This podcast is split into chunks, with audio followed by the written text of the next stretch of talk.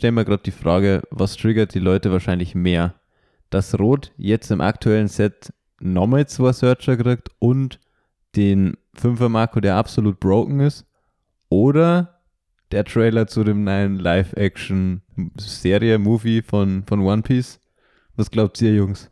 Also gute Frage eigentlich. Also ich muss zugeben, ich glaube, in dieser Serie steckt schon viel Arbeit, bin ich ehrlich. Ja? Also ich glaube, die geben sich schon Mühe, um so, weiß ich nicht, so das Meisterwerk von Oda, oder, weiß nicht.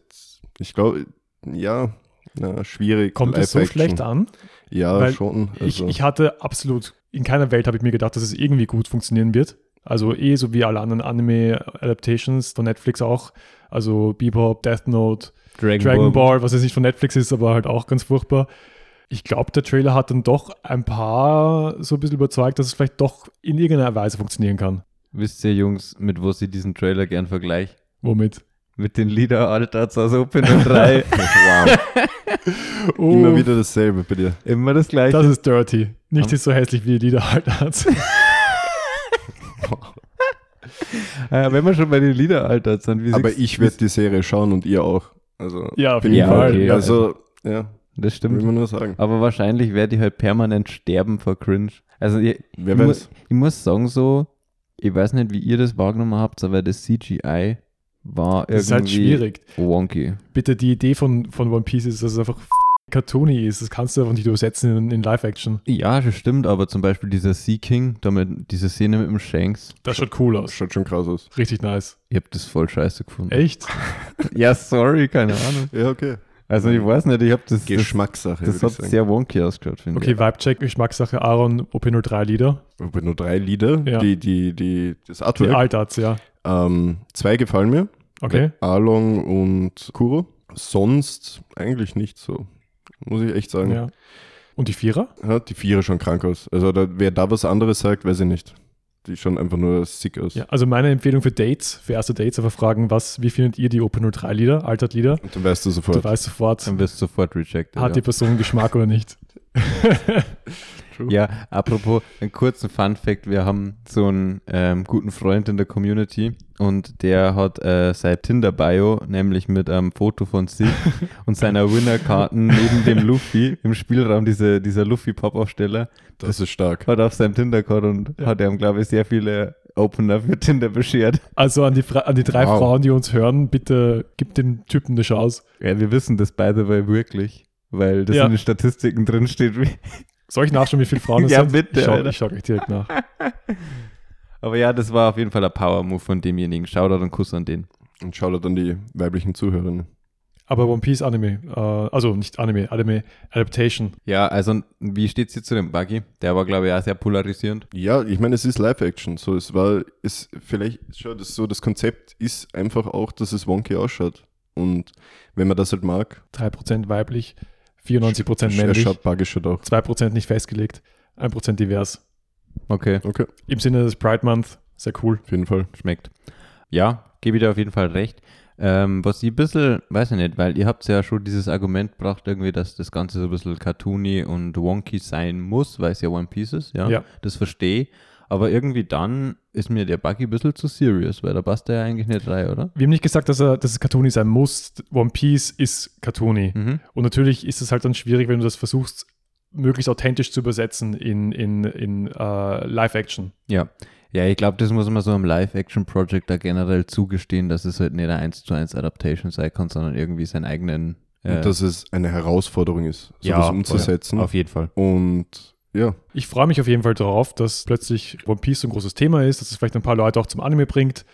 Ich meine, wir haben einen der wichtigsten Arcs gerade im Manga. Wir haben eine tolle Szene, die uns bald erwartet im Anime. Jetzt kommt die Live-Action-Adaptation. Jetzt bin ich gerade verwirrt. Wir haben gerade einen der wichtigsten Arcs. Der Davy Backfight ist doch schon ewig her. ja, es, es geht halt, es spitzt sich zu, es, ne- es neigt sich dem Ende zu. Und egal in welchem Medium, One Piece ist gerade Peak. Außer vielleicht im Kartenspiel-Medium, weil äh, das dritte Set sehr rot-heavy ist. richtig, ja.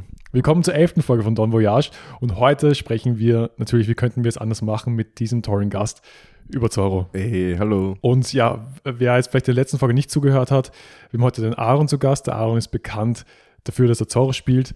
Jetzt erstmal so eine, eine, genau. eine Frage an dich. Wie hast du es, trotz dieser Tatsache, dass du Zorro spielst, geschafft, in der Community so ein Ansehen zu bekommen? Ja, das ist einfach mein Charakter, würde ich sagen. Also. Na, Sehr bescheiden. Ist sehr bescheiden, nein, aber Er hat halt recht. ich habe am Anfang von OP1 wirklich mit jedem Spieler über seine Decks geredet und ich war halt sehr interessiert an dem Spiel an sich Ja.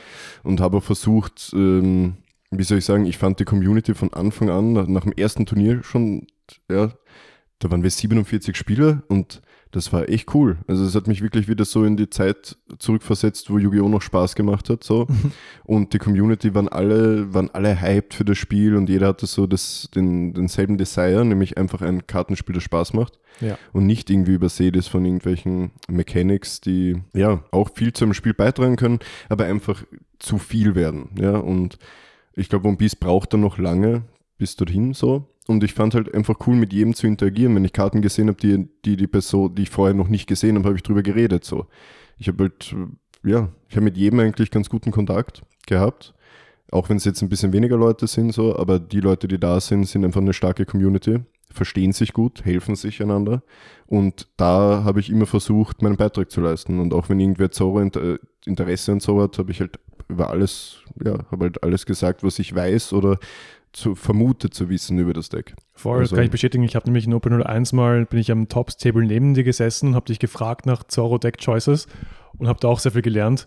Und vielleicht hast, hat das auch mich und uns positiv beeinflusst, weil wir haben ja auch den Podcast dann eigentlich gegründet, weil wir eben dieser tollen Community zurückgeben wollten und einfach eben diesen Austausch fördern wollten. Wir wollten, dass alle besser, bessere Spieler werden, äh, damit ein, ein besseres Meta auch lokal entsteht. Ganz genau, ja.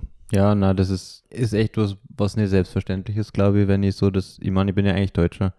Wenn ich das mit den äh, Communities bei mir in Deutschland vergleiche, Ja. die sind deutlich kleiner und ich habe so das Gefühl, dass wir hier echt was richtig Geiles haben in Wien. Finde ich auch, ja. Shoutout an alle, die dazu beitragen.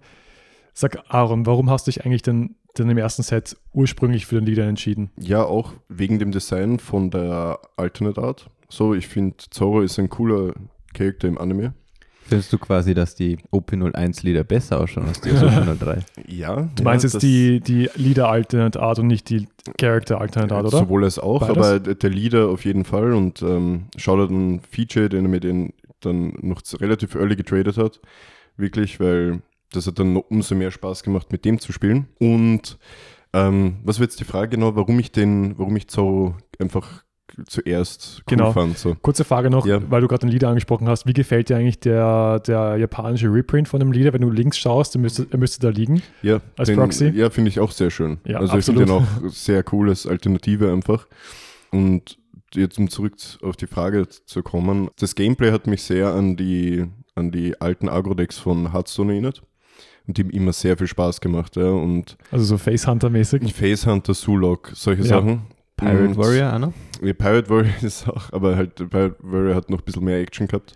Habe ich auch gespielt, ja. Ja. Actually das erste Mal Legend mit dem gehittet, aber ich habe auch andere Decks gespielt War in Hearthstone. actually mein erstes Deck Pirate Warrior. Ja, ja das, das, Was, was sagt das über dich aus? ich meine, man kann sich schämen, muss man aber nicht. Ja. Und der Playstyle hat mir immer sehr gefallen und ich fand die, den Lead-Effekt einfach von der Base her am stärksten und coolsten. So, das war eine einfache Mechanik, die dir viel ermöglicht hat.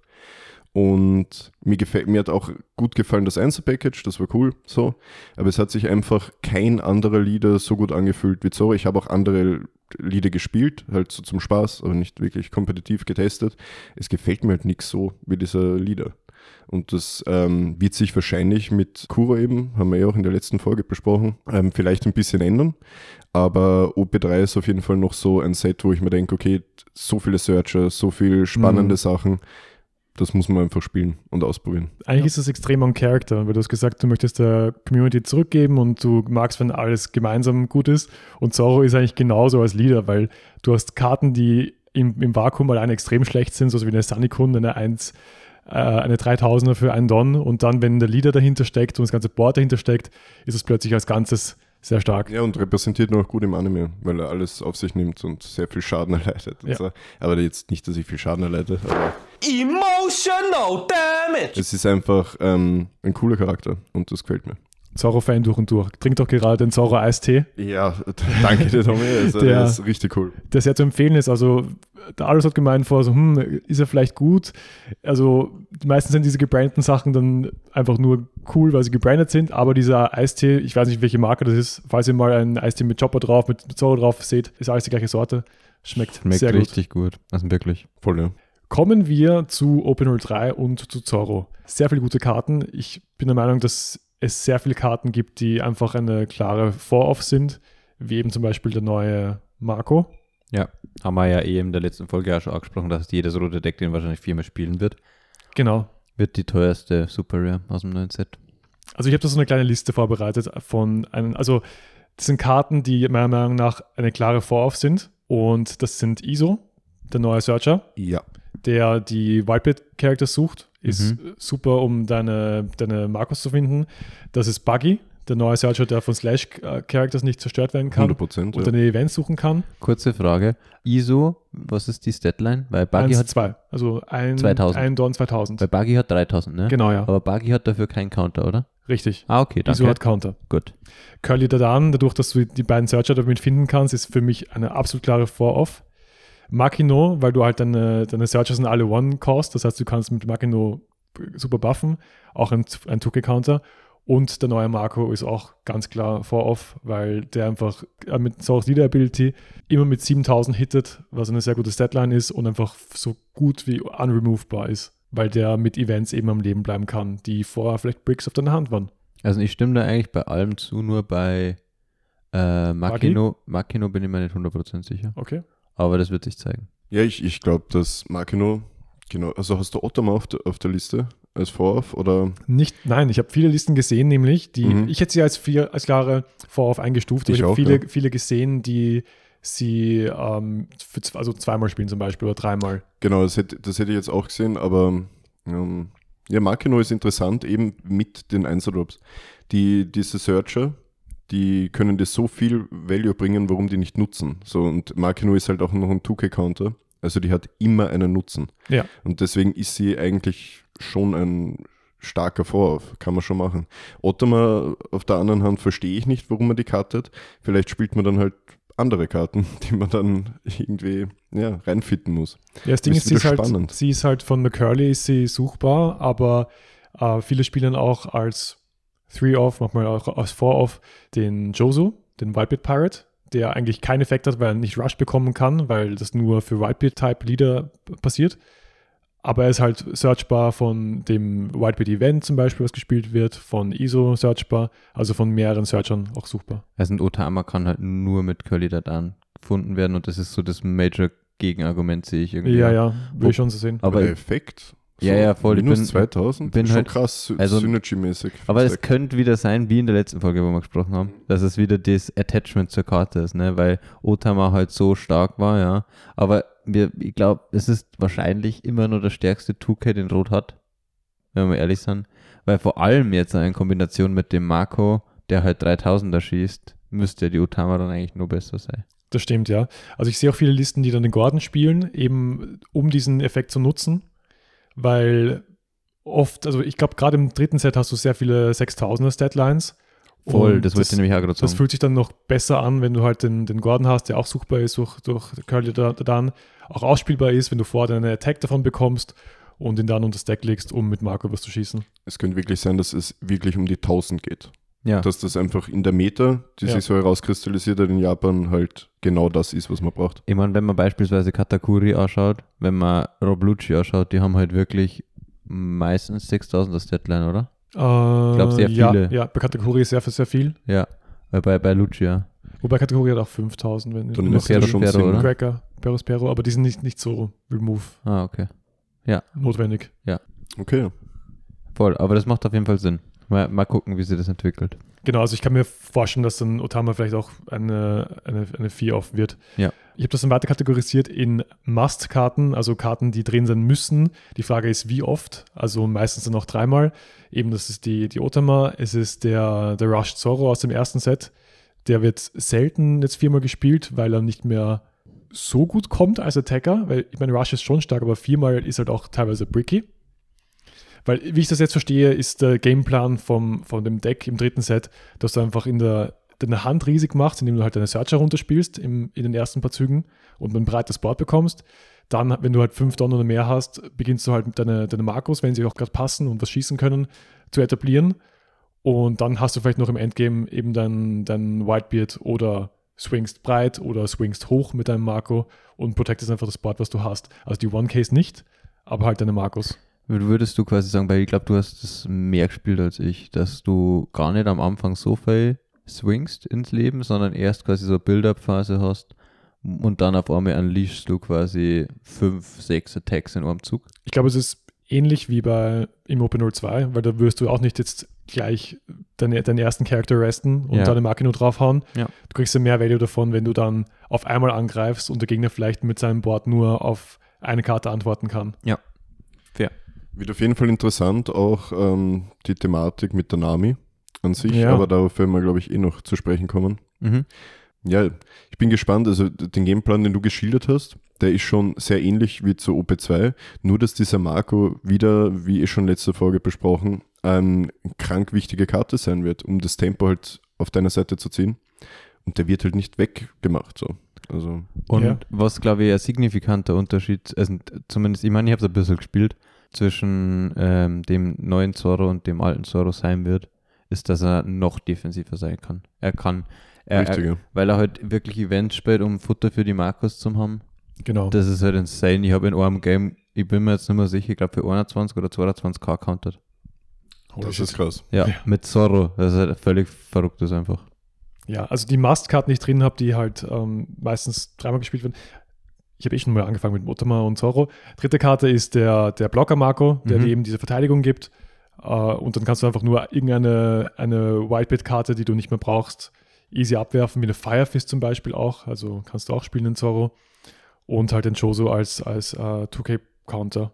Als Searchable 2K-Counter. Searchable 2K-Counter. Ja. Also okay. die meisten Listen, die ich sehe, spielen so eh so um die 12. Ja. 2Ks, was ja immer eine gute Zahl ist. Eine gute Faustregel. Yep. Eben mit den Makinos, mit den Otamas und mit den, mit den Josus. Das Ding ist halt, du brauchst im Endeffekt gar nicht so viel 2Ks, eben ja. weil du halt sehr oft davon eine Karte abwirfst, um etwas zu verteidigen, von denen du viele hast, weil du einfach so viel Searcher hast.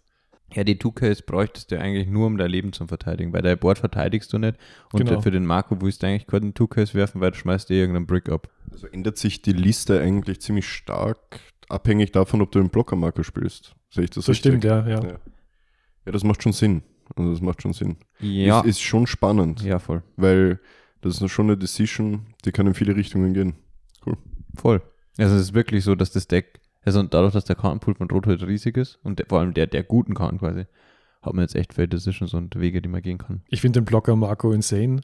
Einfach weil ich, ich spiele auch gerne diese, das Whitebeard Pirates Event, weil du dann noch mehr Consistency hast, um nach entweder ISO zu suchen, der dann dir Marco holt, oder halt einfach straight up, um den Marco zu suchen. Und der Trigger fühlt sich echt gut an. Ja, ja, Trigger ist super. Ich war auch im ersten Set ein Fan von, von ja. den Uh, wie es geheißen? Ähm, in two years. Yeah. Ja. ja, aber es ist halt so, was mich interessieren würde, die Games, die du gespielt hast, hast du dann den Blocker Marco auch zum Swing benutzt? Ja, also wenn du weißt, dass du jetzt langsam für Game gehst, ganz klar, also eh, wie er immer gespielt wird, du haust ihn halt nicht runter, bevor du weniger als zwei Leben hast. Die ersten Leben willst du sowieso nehmen, weil du Hand aufbauen willst, weil du halt dann vielleicht noch ein paar extra Searcher kriegst.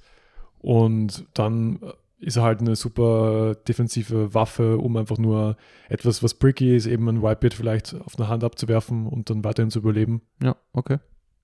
Die defensive Choice von den Events, Radical Beam, will ich sowieso immer auf diesen zwei Leben haben für die Full Value. So. Ja. Also das ja, ist ja. schon spannend. Genau. Plus die Trigger-Effekte, die du halt hast, kommt halt darauf an, welchen Mix-Up du spielst bei den Events. Ja. Aber allgemein Trigger ist wieder so ein Thema für Rot, ja. auch wenn wahrscheinlich Chat Pistol jetzt nicht mehr so ähm, aktuell ist aber auch interessant. Ja, das Thema hat auch der, der Hibike angesprochen. Der hat gemeint, er möchte vier Firefist und vier Jet Pistols spielen, einfach damit der Gegner in maximal viel Trigger reinläuft und sich Karten zerschießen lässt. Aber ich bin nicht ganz so der Fan davon. Also ich glaube, irgendwo in der Mitte liegt der Weg, weil ich habe zuerst vier Guard Points gespielt und vier Radical Beams. Und ich habe gemerkt, ich habe die Guard Points nie, aber wirklich nie und nimmer eingesetzt, weil ich nie mein Leben so hart verteidigen musste also vielleicht auch Matchup-abhängig. Und die Guard Points waren immer Futter für den Marco. Oder ob ich jetzt eine Chat Pistol als Futter für den Marco einsetze oder einen Guard Point, ändert nichts. Ja, ich finde das auch interessant bei, bei OP1, genauso wie bei OP2. Beim Playtesting kommt man dann wirklich drauf, was äh, ist natürlich bei jedem Deck so, aber ich finde, bei Zorro kristallisiert sich das so schnell heraus, ob eine Karte wirklich gut ist oder ob sie halt öfter gespielt gehört oder whatever. Das war zum Beispiel bei den, äh, ich habe eben eh schon noch im letzten Podcast gesagt, dass ich einmal keine Chat Pistols gespielt habe, ging halt auch, weißt du, was ich meine? Aber desto kommt halt immer aufs Matchup an, etc. Und du musst dann wirklich, wie du sagst, die Mitte ist der Weg. Da muss man dann wirklich austesten, was man wie, wie oft spielt. Das wird krass. Gibt es einen wissenschaftlichen Namen dafür, für den Effekt, dass Leute Angst vor einer Sache haben, obwohl sie gar nicht existiert. Also einfach wegen der Option, dass sie existiert. Eben wie der Kaido, der 10-Kost-Kaido, der, der aber gar nicht im Deck ist und die Chat-Pistol, die gar nicht im Deck ist, aber im Trigger sein könnte. Also mein erster Impuls war gerade äh, Anxiety, wie du das gesagt hast. Ja. So, so vergleichbar mit äh, so einer Angststörung. Es gibt bestimmt einen Term dafür. aber da gibt es sicher einen Terminus dafür, aber mir, also keine Ahnung. Ich würde den gerne definieren, einfach damit wir öfter und leichter davon sprechen können, ohne Ah. das komplett auszuführen jedes Mal. Ja, Kaido-Effekt, oder? Kaido-Effekt? Tank-Cost-Effekt. Unterschreibe ich. Sehr gut. Ja. Kein ja. Effekt Da glaube ich, kennt sie jeder aus. Also die Pistol hat auch den Kaido-Effekt. Sehr Ja. schön. Yes. Ja, eine, eine Karte, die sehr polarisierend ist. Manche Listen spielen ihn gern, manche gar nicht, ist der Blackbeard. Was ist da deine Meinung dazu, Aaron? Ja, ich finde ihn eigentlich sehr interessant. Er, ich, ich mag eigentlich Karten, das war schon in, in welchem Deck hat man so viel abgeworfen? Ja, im, im Kit zum Beispiel, ähm, alles was halt so Karten, die du, na genau, eben Kaido-Effekt, da, da komme ich jetzt drauf, ähm, dass du halt mit dem Queen die Onegashima abwirfst. So, das ist halt, wenn du sie nicht mehr brauchst. So. Ja. Das ist halt echt cool. Und das Gelbe gibt dir halt auch dieser Blackbeard. Also das Handkartenabwerf, äh, nein, der zerstört. äh, Ich bin so, ich bin lost. Es war genauso, wie wir davor gesprochen haben. äh, er, er zerstört ja vom Feld. Genau, er zerstört eine, eine rote Karte, einen roten Charakter vom Danke Feld. fürs Er, hat, er kostet 4 Don, Und äh, hat 6000 ja. Attack und bekommt dann auch noch 1000, wenn er das macht und kann eine Karte ziehen, aber keine Rush. Genau. Und Ja. da war dann mein Punkt, Und dass, kein du Counter. halt, dass du halt diese Einzeldrops loswirst, die du Recyceln vielleicht kannst. recyceln kannst. Genau, das ist das richtige Wort dafür. Du ziehst halt dann noch eine Karte und 7000 ist eine coole Statline, die du halt ja. mit dem Zaubereffekt easy pusht. Ich finde ihn interessant. Ich glaube, das ist wirklich dann davon abhängig, ob du halt so Sachen wie Makino dann konstant, also ob du es dann halt spielst. Ja. So. Ich habe ihn gar nicht gespielt, ich habe ihn gar nicht getestet, aber mir ist aufgefallen im Playtesting, dass oft mein Board zu voll war, um Karten zu spielen, weil ich einfach so viel Searcher draußen hatte und da würde Das sehr ist in gelegen OP2 kommen. halt auch manchmal passiert. Und ja, okay, das verstehe ich. Ja. Aber was, was, was ich nicht so cool dran finde, einfach ist, dass er so das Mittelding hat, weil das Deck hat diese One-Cost-Karten, die du nicht verteidigst, in, ke in keinem Fall. Die wirst du nie verteidigen, außer du bist vielleicht im Endgame und hast es auf der Hand, keine Ahnung. Aber im- generell lässt du die sterben. Dann hast du halt diese Markos, die du heavy protectest und auch sehr leicht protecten kannst. Und dann hast du dein, dein hohes Top-End. Äh, und er ist halt irgendwo in der Mitte, weil er ist auch, er ist auch wertvoller als ein Zorro, der zum Rushen da ist nur. Wobei man aber auch sagen könnte, ist der Blocker Marco zum Beispiel, der kommt ja nicht zu dem Zeitpunkt, wo du von der Curve her ihn spielen könntest, weil du da in der Regel dann nicht auf dem Lebens-Sweet Spot bist, dass der Effekt aktiv ist. Ja. Und, und da könnte man dann einen Blackbeard spielen. Und ähm, was, was ich immer, glaube ich, Astic vorstelle, keine Ahnung, du, du hast einen Blackbeard liegen, ja, und, ha- und swingst dann in deinem nächsten Zug mit was, was du davor mit Makino pusht hast und trashst dann die Makino dann an für den Blackbeard-Effekt. Das ist halt schon crazy, was da passiert, ne? Ja, genau. Und ich, ich stelle mir halt vor, wenn du Second gehst, was halt passiert, ich glaube, dass Zauber noch immer ein Deck sein wird, das gegen jedes Matchup eigentlich First gehen will. Ähm, Absolut. wenn du Second gehst und du machst zwei Einzeldrops, zwei Searcher und spielst dann den Vierer-Drop nach, der eines Vanilla-Statline hat, so, das muss man halt auch sagen, dass die Statline sehr stark ist, dann ist das halt ein, im nächsten Zug ein fixer Damage. Ich meine, gut, das erste Leben wird meistens genommen, zweite Leben wird auch oft genommen, aber dann beim dritten Leben, also so, dann wird es interessant, vor allem gegen vier, äh, vier Lebenlieder. Ich glaube, dass er stark sein kann, aber die Liste muss ein bisschen auch an ihn angepasst sein. Ja.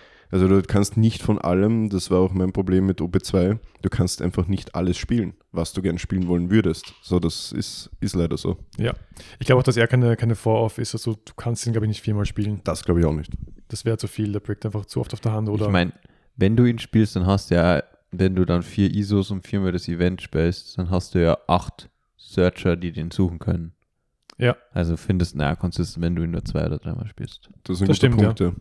Und das ist auch der Grund, warum ich mir denke, dass wahrscheinlich vier Wildbits zu viel ist, weil es, das war auch immer eine, eine, klare, eine klare Regel, eine klare Faustregel für Open 02.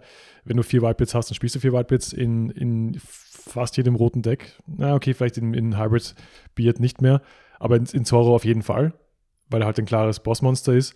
Wenn du, wenn du jetzt diese Wildbit Pirates nicht spielst, das Event nicht spielst, dann wahrscheinlich ist er auch noch dreimal okay, aber ich glaube, er, ist, er geht auch zweimal durch, wenn du zwei Searcher dafür hast. Ich würde mich jetzt auch bei zwei einpendeln. Also Ja. das lasse ich mir auf jeden Fall anreden. Man, viele Leute sprechen ja quasi dann davon, dass du eh, wenn du ihn, du spielst ihn zweimal, dann hast du auch Searcher, die du finden kannst, dann hast du im Endeffekt zehn Karten, die Whitebeard sein können, technisch gesehen. Und das ist dann statistisch gesehen schon sehr wahrscheinlich, dass du den in dem Game dann siehst. Genau. Im Testing hat sich eben Gordon auch sehr gut angefühlt. Ähm, Insane Karten, ja. Fire Fist, wenn du gegen, gegen Law spielst, das ist einfach, du hast gewonnen, weil du hast genug Events zum Abwerfen. Was macht genau nochmal Firefist? Fire Fist schießt einen 5000er und einen 4000er Charakter, also zwei Characters, für drei Don, aber du musst ein Event dafür abwerfen. Okay, Und- aber das klingt schon insane Ja, gegenüber. Ja, Und im Trigger kannst du ähnlich wie eine Jet Pistol schießen, aber nur 5000, nicht 6000. Okay, Äh, Was stark. auch stark ist, ja. Sehr stark, ja. Deswegen auch die Idee vom, vom Hibiki, äh, spiel einfach vier Jet Pistols, vier, vier Fire Fists, einfach damit jeder Trigger hittet, so Russian Roulette, Zorro basically. Ja, auch eine coole Idee auf jeden Fall. Ja, es, ich glaube, der Raum ist nicht ganz so viel da, aber irgendwo, irgendwo in der Mitte ist der Weg. Ja. Zum Thema Karten, die keinen Platz gefunden haben. Ich habe auch alles runtergeschrieben, was eben wahrscheinlich nicht mehr so gut funktionieren wird. Luffy, Rush Luffy, war auch im zweiten Set so am absteigenden, Rest in Peace. am absteigenden Ast, obwohl die Karte so schön ist. Ich liebe Still a sie. Legend. Ja, Ja, absolut. true. Wie, äh, sorry, muss, muss jetzt kurz einhaken. wenn die Wanted-Karte? Ja, die Wanted-Karte, wie findest du die? Ähm, ich müsste sie mal in echt sehen. Also ich habe einen Kit schon in, in Japanisch gesehen beim Simran, Ja, aber ja, nicht so. Also es ist nicht schön. schon wild, oder? Also, I Ja. don't know, wer hat sowas gemacht, Mann. Also, Ja, es ist halt ein, ja, ein Versuch, würde ich mal sagen. Also, nicht so durchgeht. das ist ein Versuch von einem Achtjährigen in Paint. Ja, Vielleicht gibt es eine Person bei Bande, die so richtig nur Trash-Entscheidungen trifft. Ja. Das ist die Person, die Uta Secret Rare designt hat. ist immer dieselbe Person. Ja. Und die Person, die eben jetzt auch die Altered Leader entschieden hat und für Open 03 Ja, und die Wanted-Karten. Der ist dann so am Tisch gesessen oder sie Ja. und, und hat halt so gemeint, so, ja, Alter, zweifarbig und dann mit so Farbklecksübergang Das ist es. und dann, und dann legen wir noch einen Sepia-Filter drüber, Dicker. Jawohl. Literally fire. Okay. Nee, sorry. Karten, die es nicht reingeschafft haben, Nami in viele Listen. Ja, also das finde ich echt heftig. So, also mein erster Gedanke war, wie ich OP3-Karten halt so langsam gesehen habe und was da los ist, habe ich mir gedacht, also ich spiele fix alle Searcher. Also da kann mich nichts daran hindern, so weil Searcher einfach sehr, sehr stark sind. Und vor allem im Zorro. Also Einzeldrops sind einfach etwas Gutes. Und vielleicht gibt es halt, äh, also es ist halt wirklich die Frage, ja, dieser, dieser Marco dreht das Spiel halt um. So, deswegen spielt man halt diese ganzen Whitebeard-Sachen, ja, dass du die Synergies hast. So kommt es mir zumindest vor. Und da kann ich mir schon vorstellen, dass einfach Straw, Strawhead-Karten nicht so den Platz haben. Ja. Aber ich werde auf jeden Fall, das Erste, was ich mache, ist, ich probiere alle Searcher zu spielen und irgendwie nur um diese Searchen herumzuspielen Mhm. und zu bauen eher. Also, Ich kann mir vorstellen, dass, dass wenn du Nami hast, dass vielleicht der Whitebeard auch besser kommt. Äh, sorry, der Blackbeard, ja, weil du eben noch einen useless Zug 2K Attacker mehr hast oder useless. wenig. ähm, man kann schießen, was man will. Ja, ja. Ah, okay. Also das kann man vorstellen. Also das muss halt vor 1000 Powerliste, oder? Oder mehr? Ja, genau. Was? 4000 oder weniger. Also 4000 oder weniger muss das Target sein, Ach was so. Blackbeard schießt, oder? Es nein, nein, nein, nein, es hat nein. schon eine Bedingung, Nein, ist ja wurscht, das ist ja dein Board. Du kannst irgendeinen roten Charakter. Nein, ich glaube 4000 oder weniger. Ja, Okay, ich glaube Pretty sure. Okay. Aber du glaube ich kannst nichts schießen, was höher ist, aber willst du ja auch nicht. Also, Check das mal bitte und währenddessen äh, die nächste Karte, die, die wahrscheinlich weniger gespielt wird, Chopper. Also hat auch keinen Platz mehr. Der, der Blocker Marco nimmt so ein bisschen die, die Rolle ein der Verteidigung. Yep. Ich habe Listen gesehen, die King Du spielen, was ich absolut insane finde. Yep. Ich meine, der ist ein Wildpit Pirate, aber es ist kein Platz für eine 5-7 Vanilla. Haben wir eh auch, ich, ich referenziere wieder auf den letzten Podcast. Ja. Ich finde ihn im Zorro interessant, weil er einfach ein starker Vanilla ist. Ich meine, Standard Vanilla, aber in Rot Zorro noch einmal in, stärker und interessanter. Aber ich glaube auch nicht, dass man da den Platz hat. Also. okay, guys, es ist completely game changing. Die Condition Habe ich recht? Okay. Na, wir haben alle Unrecht. Nice. Oh Es müssen 4000 Power oder mehr sein. Was? What? Deswegen ist dann wahrscheinlich Nami ja nicht so gut, weil Nami nämlich 2000 Baseline hat, aber wenn du beispielsweise ein ISO oder ein Buggy liegen hast und Ah, Ordon ist deinen kein- Leader ja. gibst, dann ist er auf 4 und dann kannst du ihn schießen. Aber du kannst jetzt zum Beispiel kaum Makino trashen. Die Combo mit Makino, von der ich vorhin gesprochen habe, die funktioniert gar nicht. Ah, Und das kann, also okay, dann ist er, mm, vielleicht war es Game Design technisch auch so gedacht, dass du vielleicht dein, dein, dein Marco auch trasht, weil du ihn noch selbst reviven kannst. ah, ja, das kann Obwohl, wenn der dann rested ist, ist es auch idiotisch. Macht. Nein, nein, Ey, das macht Mann, keinen du Sinn. Kann, du kannst ja auch mit Du deinem, kannst du kannst angreifen. beispielsweise mit deinem 5-Cost Marco swingen, ja. Genau. Und dann, wenn er schon gerestet ist, dann schießt dein Marco, trashst Mhm. der Event, Marco kommt wieder. Ah, na, warte mal. Oder du greifst mit einem One-Cast an. Ist, das, ist, der Effekt, ist der Effekt von Marco in jedem Zug? ich denke, ja. Es steht, glaube ich, halt nur on KO. Ja, ja, nur, So. nur an KO. Weil du kannst Ich auch, weiß wenn, nicht, ob im wenn, Effekt noch irgendeine Condition wenn drin er ist. Chat Pistol wird, kannst du es auch machen. Ja, voll. You made trash. Oh, das hab, ich erinnere mich, das haben wir mit dem Luke in der Gruppe gesprochen. Der Effekt von, von Teach sagt, you made trash one red character und nicht KO. Sprich, du kannst dein Marco nicht zurückholen. Ah, okay. Wow, also die Karte bietet mehr. Also im nein. Endeffekt kannst du nur, also deine Marcos schießen ist kompletter Quatsch. Sind wir uns wahrscheinlich einig, wenn du sie nicht reviven kannst. Ja, aber mit einem, mit einem Attacker, den du, der schon seine Arbeit gemacht hat, also wenn Easy schon mal angegriffen hat, Ja, dann kannst du Ja. danach trashen. Aber ja. du verlierst halt trotzdem was, was der Gegner wegräumen muss, ne? Ja, also es ist auf jeden Fall super situativ. Ja, es ist sehr situativ. Wird auf jeden Fall ausgetestet. Macht die getestet. Karte aber ein bisschen schlechter, als ich davor gedacht Ja. habe, muss ich schon sagen. Sunny ist auch tot, wird nicht mehr gespielt, eben weil RIP. die ganzen, ja, Rip Sunny. Ja, was RIP, die hässlichste Karte Ist im Solo-Deck, ganz Sie war ehrlich. so gut. Ja, äh, in OP04 kommt quasi Sunny als Reprint. Sun, als Ja, Sunny. Sanchi, ja. Ja, dann ist endlich ein cooles Sunny. Nice. wie es fast gleich klingt einfach. Äh, Magoda. Kein Magoda mehr. Yep. Also weniger. Mhm. Also es gibt schon, glaube ich, Listen, die noch spielen, aber viele nicht. Es ist halt, du kannst ganz sicher einfach dasselbe Zauber nochmal spielen, nur halt, ja. Ja. Ich glaube nicht, dass das der Weg ist so. Ja, ich meine, das ist, viel, ist auch wieder sowas, wo wahrscheinlich das Attachment noch ein bisschen da ist bei mir, weil ich habe schon das Gefühl, dass er einfach extrem krank gut ist. Die Karte ist gut. Ich meine, du, du, du hast einen 3000er Body, gibst da dann an deinen Leader, spielst Magora und hast einen 7k Swing einfach für nix. Das ist einfach insane und develops währenddessen wieder ein Onser Drop. Aber ja, es ist einfach extrem schwierig, weil die Liste so tight ist, aber es Ganz genau. Ja. Und ja, Karten, die auch rausgefallen sind, sind eben diese 2K Straw Hats. Wenn du keine Army mehr spielst, logischerweise. Ja, und halt auch Robin, ne? Robin, ja, wobei die kann auch jetzt zurückkommen. Ja, also und eben, das ist so ein Ding, bei Robin habe ich zum Beispiel in Law, äh, in den Listen, die ich gesehen habe, schon wieder gesehen, weil es halt einfach, glaube ich, eben sehr gut gegen Zorro ist. Zorro muss sich drum kümmern, du kannst nicht einfach eine Robin liegen lassen, weil sonst rammt die jeden Zug zwei Charakter weg und ist, sie rammt in dem Zug, wenn sie mal durchkommt, ja, rammt sie halt zwei Charakter weg und das ist schon gut, glaube ich. Also vielleicht ist es dann auch wieder insofern ein Tag. Also jetzt stellt euch mal vor, die Meta wird Zorro in 80 bis 90 Prozent der Fällen, ja. Da müssen die Zorros gegeneinander tacken. Dann haben wir Zorros, die Red Hawks Dann wird und, spannend. und Das klingt Robin furchtbar. Ein Horrorszenario. Ja, das klingt nicht so gut. Aber Aaron, du als, als Matchup-Spezialist, du hast ja schon das Game komplett äh, figured out gehabt im zweiten Set.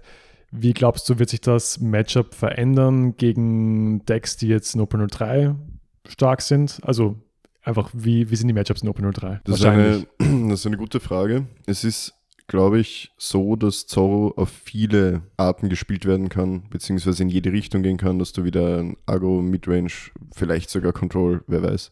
Ich habe immer von einer Control-Liste geträumt, aber das funktioniert, glaube ich, nicht so. Ähm, ich glaube, dass es gegen Gelb interessant wird, so wie, wie stark ist, ähm, wie stark kann Gelb mithalten. Genauso wie mit Schwarz. Also Smoker war, war bei mir zum Beispiel in OP2 immer interessant. Entweder ich habe halt schon gemerkt, okay, das Spiel driftet irgendwie raus, wenn die Porcelinos liegen etc. Ich, ich kann eigentlich für jedes Matchup nicht viel sagen. Whitebeat wird wirklich schwierig, eh schon wie in OP2. Ich finde, dass ISO halt einen, einen Whitebeat searchen kann, einfach ein bisschen dumm. So, also das ist fast schon zu viel. Also es ist einfach zu viel, muss ich schon sagen. Ich glaube, gefährlichstes Matchup wird Whitebeard. Ich glaube, direkt daneben steht Law. Ace wird auch interessant. Ich glaube, dass Zorro halt Ace davonläuft, so vom Tempo her. Wie genauso gegen Gelb und Schwarz, weil du, du legst halt sehr viel hin. Du bekommst immer mehr Handkarten, so die, du hast die Counter-Value, du hast Events, ist halt dann wirklich die Frage, wie weit dürfen sich dann Decks, die sich developen müssen, überhaupt developen. Und grün gehe ich nicht davon aus, dass viel gespielt wird und vor allem diese Events von Kuro, die halt die wirklich diese 1 und 2er targeten, werden sicher nicht gespielt, außer das macht wer, um Zorro-Spieler zu tilten. Ich glaube nicht, dass das irgendwie realistisch ist. Dofi wird wieder anstrengend, glaube ich. Nur ist Zorro diesmal mit noch mehr Karten am Start. Das ist halt wieder so eine Frage der Einschätzung der Meta. Was ich so gesehen habe, ist online einfach die, die Meinung ganz klar, dass Rot die Meta definieren wird. Ja. Es werden wieder, es wird sehr viel Rot gespielt werden überall auf der Welt. Und ich glaube, dass es auch viele rote ja, Mirror-Matches gibt, ja, egal welche Lieder da jetzt gespielt werden. Und ich glaube, dass Zorro in jede Richtung agieren kann und das wird das Spannende. Ja, und da muss man wirklich finden, was ist jetzt in der Meta der, das Zorro-Deck, das man spielen muss oder will. Und das ist es halt. Ich glaube, du kannst gegen jedes Matchup gewinnen und Whitebeard wird wieder das schwerste und Law ist wieder Coinflip. Also ich glaube, es ändert sich wirklich nicht viel. Ähm, ein Matchup würde mich nur interessieren, ähm, wie du das einschätzt. Und zwar, die Liste ist eigentlich quasi dieselbe jetzt von OP02 und OP03 und zwar Filmkit. Wie siehst du das Matchup von Zoro Filmkit? Also wenn, wenn das Filmkit-Deck genau die Curve hat, die sie braucht, besiegt es, ja, Zorro. Egal, Besieg, ob Besiegt aber dann nicht nur Zorro, sondern alles. ist auch möglich. Also Mhm. wenn da wirklich die Nuts liegt, dann ist vorbei. Also du kannst äh, eben das eine Spiel gegen, gegen Bernie D war komplette Eskalation. Ich habe mir gedacht, was passiert hier? So, dass ich kenne halt die Karten und ich, ich habe auch Law-Listen gesehen, die halt den Viererblock spielen, weil der einfach so stark ist. Er ist so eine gute Karte. Und ja, also der hat auf jeden Fall auch Potenzial, aber ist halt wirklich dependent drauf. Thema Consistency, ob man das hat, was man braucht. Ja. Das ist ein guter Take, weil, also hätte ich genauso gesehen, weil ich habe das Deck jetzt doch, keine Ahnung, drei, vier Locals ausprobiert. Und es, wenn es sieht, was es sehen muss, ist es insane. Und ansonsten ist es halt super problematisch, weil das Deck einfach inkonsistent ist. Genau, es ist eine Art Combo-Deck mit Kombos, die wirklich sehr stark sind. Und wenn du die Kombos hast, gewinnst du, wenn nicht, dann vielleicht nicht. Ja. So, also eher wahrscheinlich nicht. So, keine Ahnung. Ja, irgendwie traurig, dass Rot einfach so viel, so viel Sauce bekommt. Und es ist langweilig. Also ich sag's ehrlich, es, es regt mich auch langsam auf. Und wir haben auch gesehen, dass sich in OP04 trotz der coolen Lieder nicht so viel ändert. Also sie, sie mischen immer noch stark mit. Zorro performt weiterhin fantastisch. Oh Gott, muss ich Ja. weiter Zorro spielen? Ich hoffe nicht. Ja. Also wir haben vor kurzem, du hast mir das glaube ich geschickt, der Twitter-Tierlist geschickt. Da war Tier S war wieder im Endeffekt Whitebeard, Zorro und was war das letzte? War es nicht eher Law wieder? Ja, also ja, ich glaube, es- ich war es- keiner ja, der ja. OP04-Lieder Ja, ja. dabei. Wirklich. Also Okay, oh, das das, ist- ist, eine Meinung, ja klar.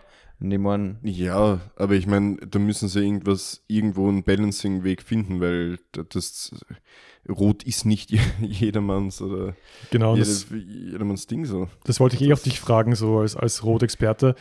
Hast du vielleicht dir schon mal Gedanken gemacht, ja, als Zorro-Experte, hast du dir Gedanken gemacht, welche Karten vielleicht Balancing brauchen könnten? Ja, der Leader an sich, also wie du gesagt hast, dass da irgendwie vielleicht nur drei Charaktere, whatever, dass du irgendeine Restriction hast bei dem Effekt. Es ist halt, wenn jetzt aus Spieldesign äh, technischer Sicht so, du bringst vier Sets raus und der Leader aus OP1, aus dem ersten Set, ist noch immer Meta.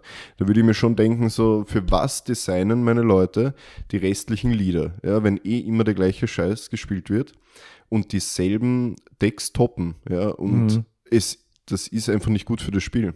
Und die Frage, wie man das balanced, das obliegt nicht uns. Man kann natürlich viel craften und so und es Ja. gibt gute Wege, bin ich mir ganz sicher. Warum nicht? Man kann auch einfach Zorro rausnehmen. So, wenn du OP5 rauskommt, gibst du halt Zorro raus und Whitebeard und dann war's das. Dann kannst du so viele neue Decks bauen. Es ist nicht schwer. Ja. Ja, ich glaube, Whitebeard ist auch ein Problem, weil jetzt haben wir gerade nämlich das OP05 Theory Crafting, nicht ganz OP05, aber das Starterdeck 10, was rauskommt, was ja, wo ja Luffy dann die Fähigkeit hat, dass, dass er rampen kann. Und da gibt es schon eine, einen Weg, wie du halt in deinem dritten Turn einfach deinen dein Whitebeard bekommst. Habe ich gesehen in der Gruppe. Ja, und dann hat halt dein, dein Leader nicht nur 6K, sondern 8K. ja, absurd. Ja, und, und davon halt irgendwie mal Abstand zu nehmen und den Leuten die Möglichkeit zu geben, mit ihren Decks, die sie aus Spaß spielen, auch kompetitiv spielen können, ja, weil es macht, also Zorro macht mir immer noch Spaß, das ist es nicht.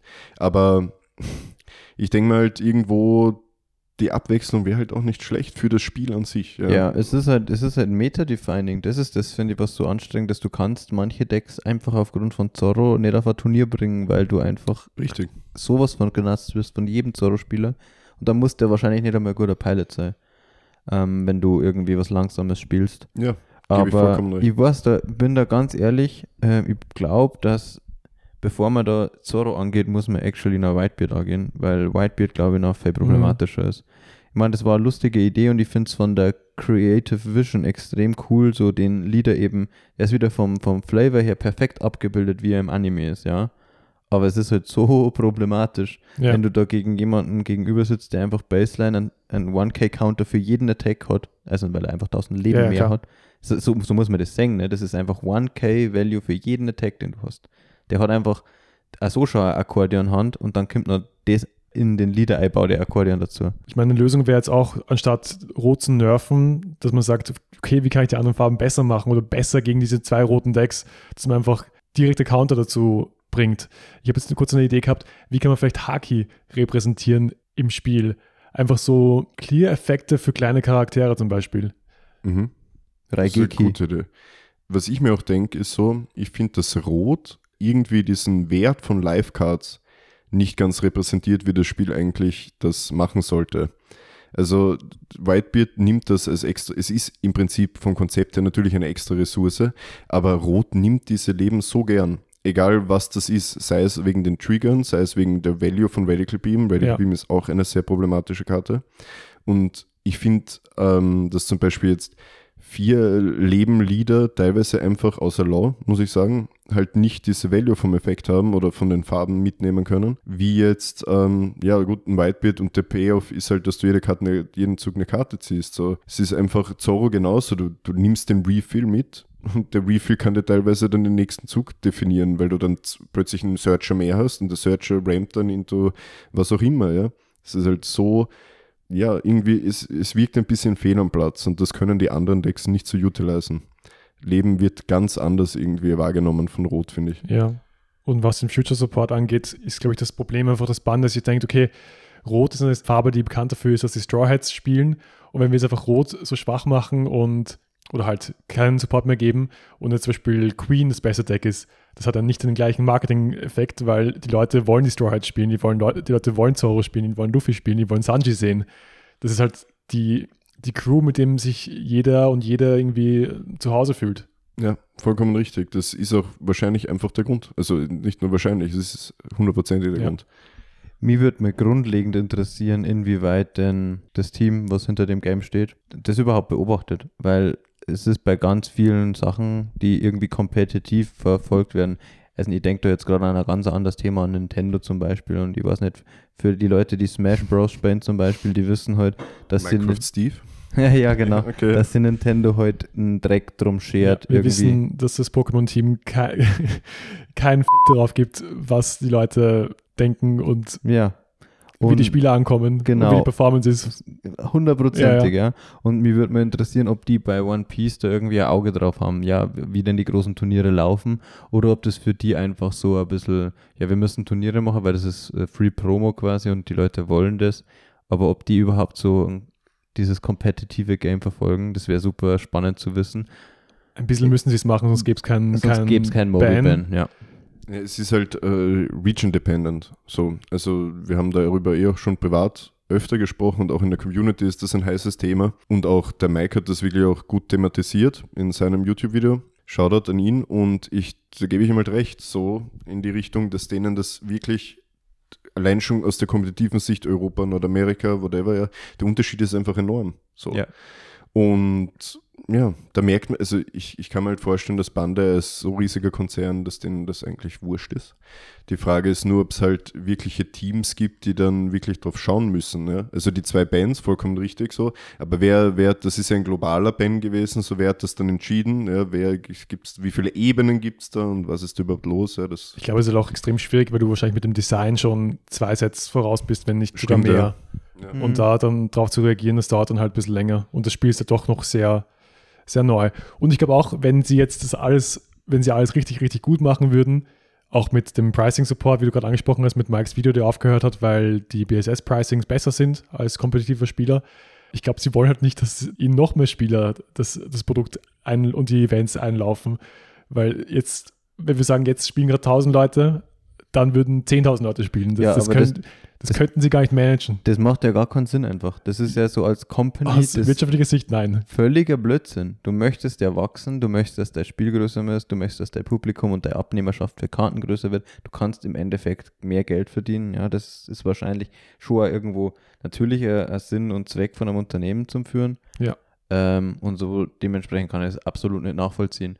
Aber ganz ein anderer Punkt, weil da haben wir halt einfach, da kann man nur spekulieren und wir haben jetzt da auch keine Insights oder so, hat wahrscheinlich kaum jemand. Aber wie, wie würdest du das betrachten, Aaron? Weil die Meta zum Beispiel zwischen, wenn man sich den asiatischen Raum anschaut und bei uns, geht ja schon sehr weit auseinander. Und soweit ich das weiß, ich meine, ich war nie wirklich kompetitiver Yu-Gi-Oh! Spieler, du schon, glaube ich. Ähm, ja, in den jungen Jahren, ja. ja, und in Yugi, glaube ich, ist das ja sehr ähnlich teilweise gewesen.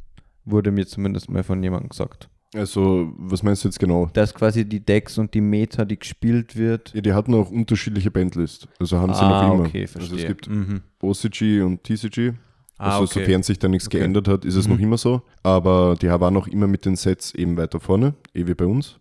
Und ja, es, Japan ist schon auch oft Meta-defining, ja, aber wir haben es auch bei uns gemerkt, OB1, OB2 war schon sehr, also waren schon gravierende Unterschiede. Und ich Ja. finde es halt immer interessant, bei der Playstyles mitzunehmen. Voll. Und was mich dabei irgendwie interessieren würde, so die Frage an euch beide einfach mal, ist das einfach äh, äh, ein unterschiedlicher Playstyle, wie du es gerade gesagt hast?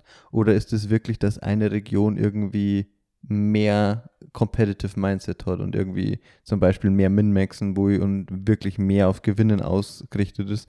Weil mir kommt es nämlich teilweise schon so vor irgendwie. Also das, was ich halt aus der, ich habe eine Zeit lang ein bisschen League of Legends E-Sports und sowas mitverfolgt, eh nicht mehr.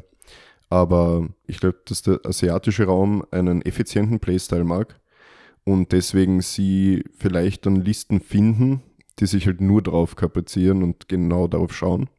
Repräsentieren vielleicht die OP3-Listen jetzt von Zorro für mich jetzt teilweise nicht so, aber es, es resultiert vielleicht einfach aus einer bestimmten Mindset-Geschichte, ja. kann mir schon Ja, vorstellen. ich glaube, es ist eine Charakteristik von, von dem Land einfach oder von der Region, aber auch, dass die einfach schon eineinhalb Sets voraus sind, dass, dass, dass wir einfach schon die optimierten Listen hernehmen und nicht komplett von Null an beginnen. Das gibt uns einfach Zeit sozusagen. Das ist ein sehr guter Punkt, ja. Ja, das verändert dann auch wieder. Genau, also sie müssen quasi vorlegen, wie beim Body-Event sozusagen. Ja, Und dann ist es halt, ähm, es ist halt immer leicht einem Pionier, einer Pionierstellung so nachzueifern. Also kann man auch so sehen, auf jeden Fall. Ja. Ist Schon schwierig, wenn du gar keine Anhaltspunkte hast von irgendwo anders. Ja, und der League of Legends Aspekt auch. Super interessant. Ja, voll. Ja. Generell sehr viele, sehr viele interessante Punkte, die du heute mit in diese Folge gebracht hast. Ja, gerne. Absolut. Das heißt, hoffentlich, Aaron, wirst du dann auch deine Liste, wenn sie dann final ist, in den ersten Wochen von OP03 mit uns teilen. Ja, lieben gern. Im Und Discord, mit der oder? Community, ja, im Discord. Ja, deswegen, Leute, wisst ihr eh, Dem Discord joinen. Wer, ins, wer den Einladungslink haben will, der ist in unserem Linktree auf unseren Socials, die unter Don Voyage TCG erreichbar sind. Genau, eben Instagram, Twitter. Einfach auf den Link in der Bio gehen. Und dann könnt ihr auf unseren Discord joinen, könnt mit uns spielen. Bisschen uns schwitzen gemeinsam. Schwitzen. Ja. Und eben Aaron seine Zorro-Liste schauen, von der man sicher was profitieren kann. Und einfach, genau. wenn Fragen zum Spiel sind oder whatever, oder wo man spielen kann, alle Informationen. Ja, Aaron, genau. magst du noch irgendwelche Shoutouts rauslassen an, an Leute, die dich in deiner One Piece Journey begleitet haben? Ja, also ich meine, die Liste ist lang, ja. Also Wir haben Zeit. Nicht, also ich, boah, das war jetzt eine Anspielung auf Mike lang, also was nicht. Aber Mike auf jeden Fall auch, ja. Ähm, ja, ich weiß gar nicht. Herr Blanki sehr viel Playtesting, Tunche sehr viel Playtesting. Ähm, ihr zwei auf jeden Fall auch. Ja, ich meine, ich kann nicht, soll ich da jetzt einfach eine Liste an Namen nennen oder was? Also ich kann nicht jeden aus der One Piece Community. Nee, ist dein Shoutout. Du, ja, machst, okay, du das ist meine Zeit und mein Mikro.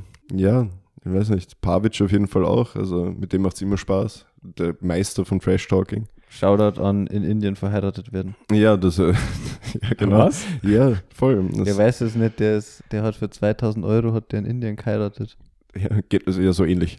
Crazy Story. Okay. Ähm, ja, weiß nicht. Auch die ganze Bad für Slow Community, auch Peter, der da war. Es sind, es sind einfach so viele Namen und so viele Leute und auch Camus so als Judge macht immer Spaß.